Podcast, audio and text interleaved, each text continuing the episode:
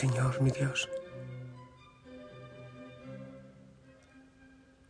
Mi corazón, al latir, repite tu nombre y dice que te ama. Mi respiración repite tu nombre y se une el clamor al amor, a la adoración y a la alabanza de mi corazón. Y me uno a toda la creación en este día para alabarte, para glorificarte. Me uno a la familia Osana en tantos rincones del mundo que de, distinta manera te adora, te alaba, te da la gloria.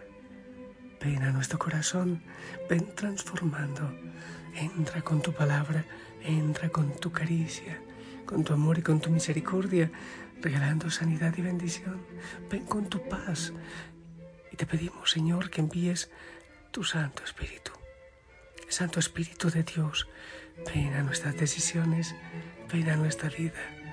Ven y llena, cada corazón infunde gracia, sabiduría y todos los santos dones y carismas que a bien tengas para servir en el mundo, en nuestra iglesia.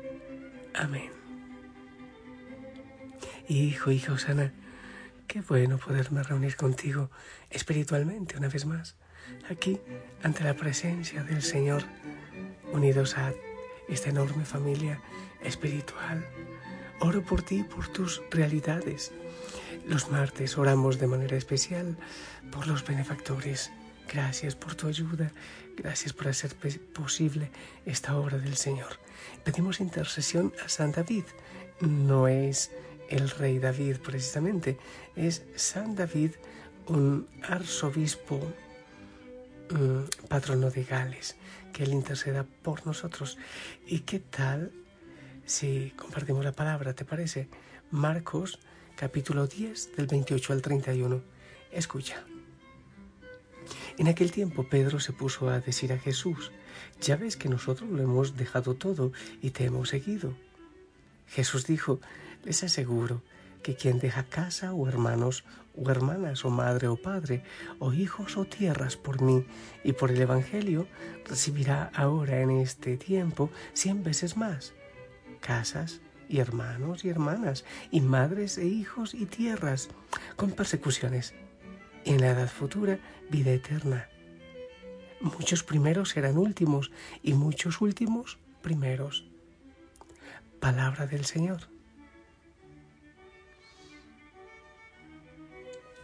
Este, eh, esta palabra tan, tan corta, pues nos da tanta información importante para nosotros como discípulos, como seguidores del Señor, como misioneros en cualquiera de nuestras opciones, sea en la contemplación, en la oración o sea en, en la misión que realizamos cada día.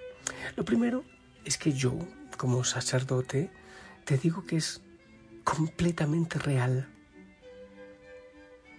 cuando uno da, eh, abandona tierra, padre, madre, hermanos, es verdad todo lo que el Señor dice que da cien veces más.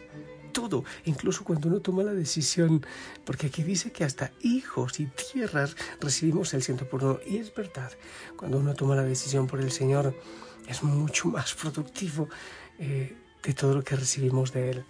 Pero hay otra información que recibimos aquí y es, mira, varias informaciones. Primero, Pedro, como era que era bueno para el negocio, seguramente que él practicaba esto en la pesca que hacía. Entonces le pregunta al Señor, hemos dejado todo por ti. Aquí no lo pregunta, pero eso es como, ¿y qué nos va a tocar? ¿Qué nos tocará? Primero es un buen negociante.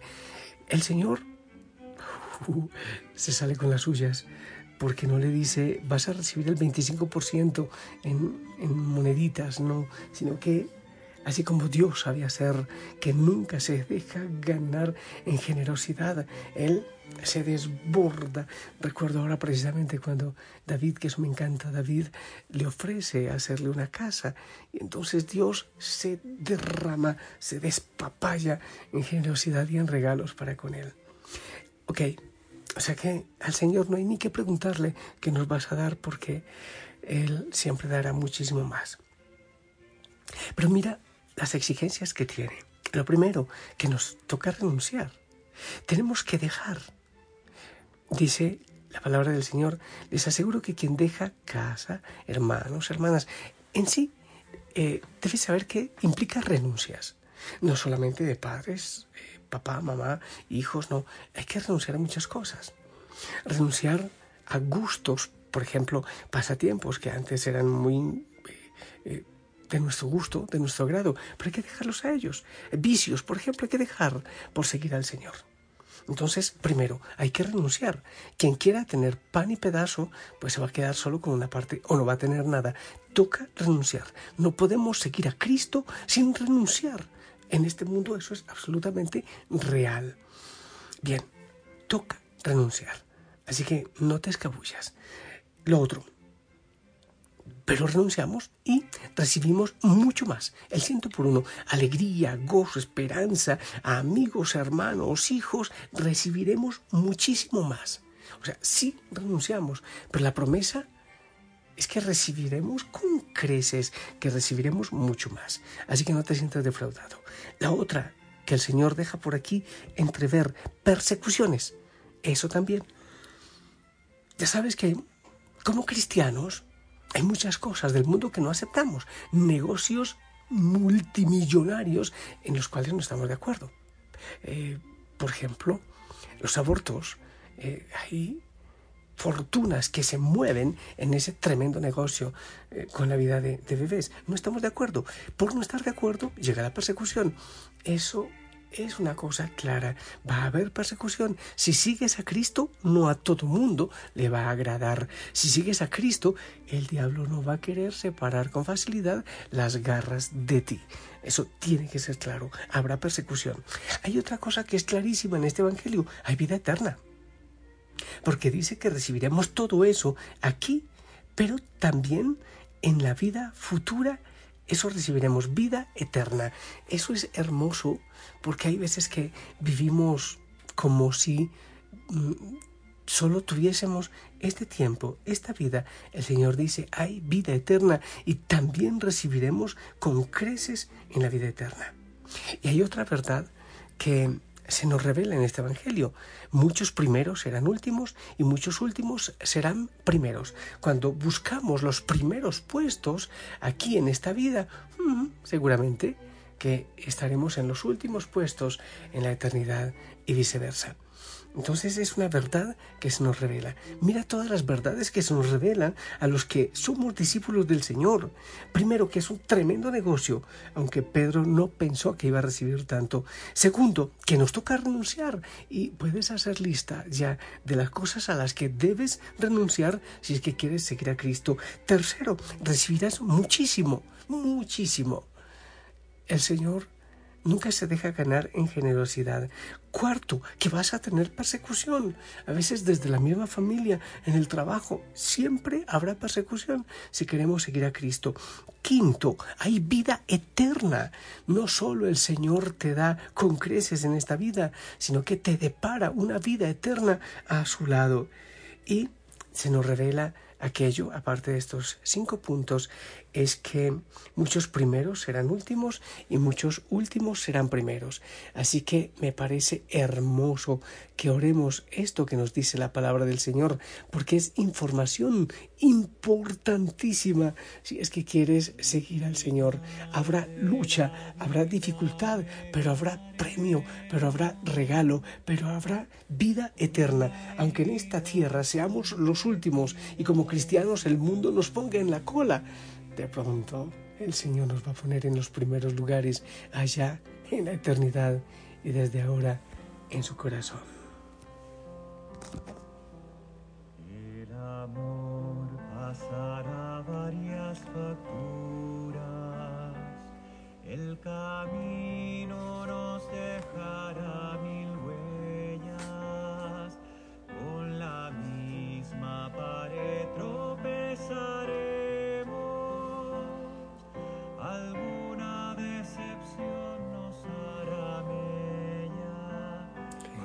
somos hijos de unos enamorados.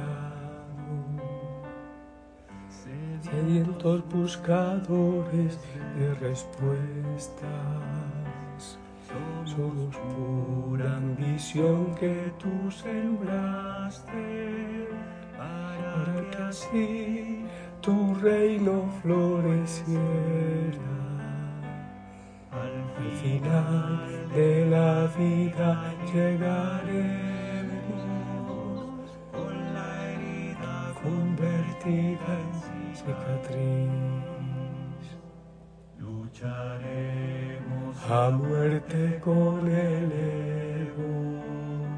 Sentiremos que el tiempo nos aprieta,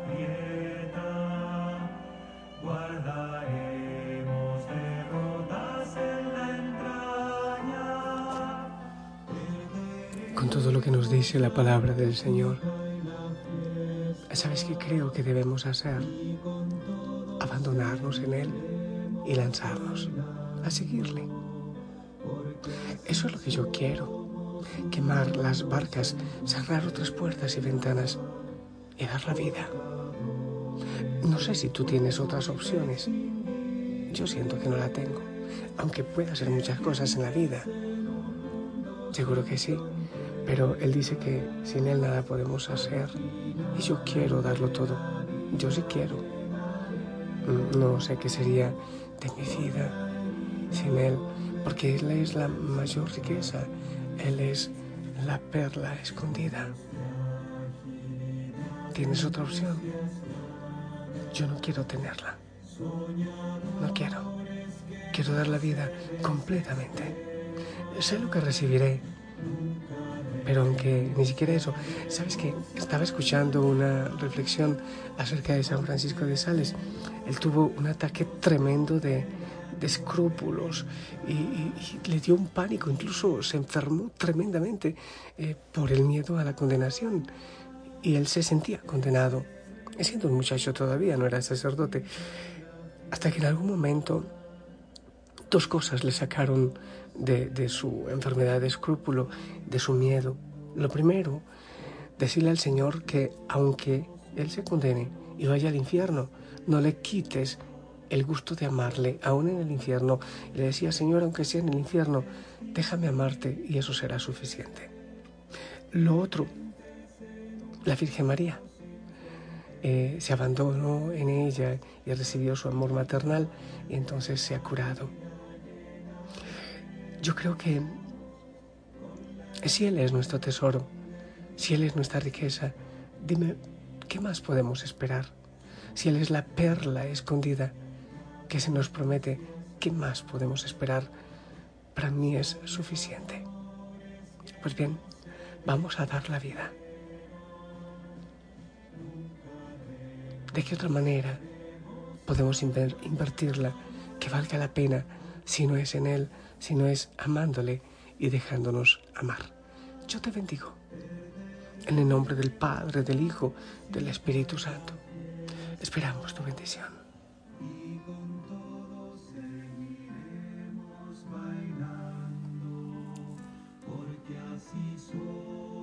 Amén. Gracias. Gracias, Señor, y recibe nuestra vida. Es suficiente con el gozo de seguirte. ¿Qué más podemos esperar? ¿Qué más podemos querer? Señor, toma a esta familia, a tu familia, Osana, tu sonrisa en el mundo. Oh, Señor, es muy poco lo que podemos dar, pero queremos darlo todo. Toma, Señor, aún nuestra debilidad. Gracias, Señor, por todos los hijos, las hijas que están dando con todo amor lo poco o mucho que puedan dar para el anuncio del reino, para ser sal y luz. Toma nuestros corazones y todo nuestro ser. Bendícenos y acompáñanos este día. Toma, Señor, nuestra ofrenda, nuestro tiempo, nuestros labios, bendícelos, nuestras manos, bendícelas, nuestros pies, nuestra sonrisa, que sea suficiente incluso para salvar a otros, para ser puente de salvación. Madre María, ayúdanos a decir que sí, aunque una espada atraviese nuestro corazón. Gracias, Señor, por esta familia que es ofrenda. Gracias. De la vida llegaremos con la herida convertida en cicatriz.